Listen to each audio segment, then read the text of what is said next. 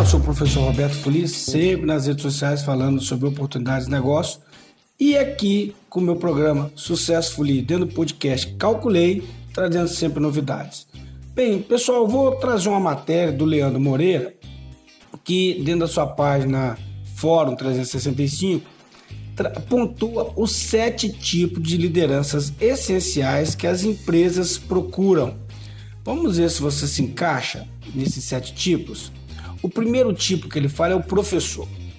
O professor se destaca pela educação diferenciada e habilidade de lidar com futuros integrantes da equipe.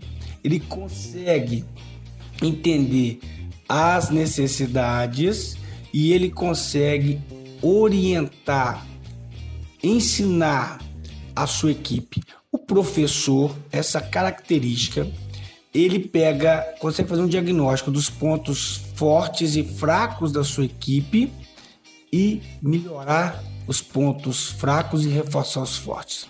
Tem um apaixonado, aquele que veste a camisa da empresa, que investe no relacionamento interpessoal, aquele que trabalha a questão do network, autodomínio, autoconhecimento e alta motivação.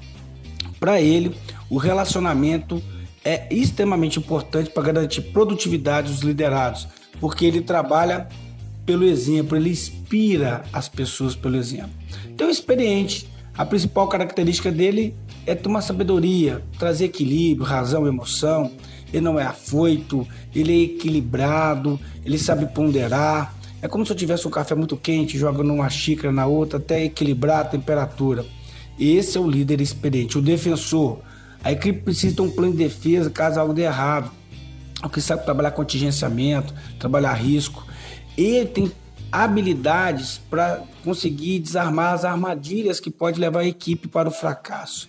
O inspirador aquele que tem o poder de motivar a equipe a, a superar as adversidades. Ele é a inspiração da equipe. Ele consegue fazer a equipe dar cada vez mais e render cada vez mais, mesmo nos momentos de adversidade. Setor gestor, que é aquele que tem a capacidade de gerenciar informações relevantes, cria planos de ação, faz a equipe atingir a melhor performance e ele é sempre ágil, mais centrado, objetivo e entusiasmado. O gestor. E tem um visionário. O líder, o propósito dele é é sempre maior do que a proposta. O propósito dele é entender a convicção e fazer as pessoas amarem e ter a paixão por aquilo que faz. O propósito, ele leva para uma, uma proposta, para um negócio, um propósito e dá sentido maior.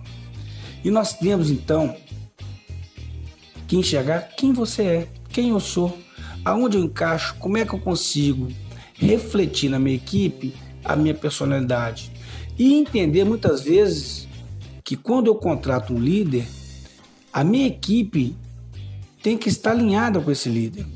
Quando eu contrato um líder, eu tenho que entender o perfil dele, que às vezes a pessoa é excelente, ele é um gestor, mas a equipe precisa de um, é, um inspirador. Às vezes ele é sábio, tem sabedoria, mas a equipe precisa de um professor.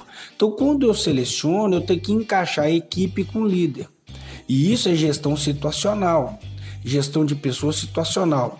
Você pode ver, um técnico às vezes é fantástico num time, no outro ele não é porque a equipe precisa de uma personalidade adequada para liderá-los. Então eu faço uma combinação perfeita de equipe com líder. Pensa nisso. Qual desses sete, dessas sete características, dessas sete personalidades você se encaixa?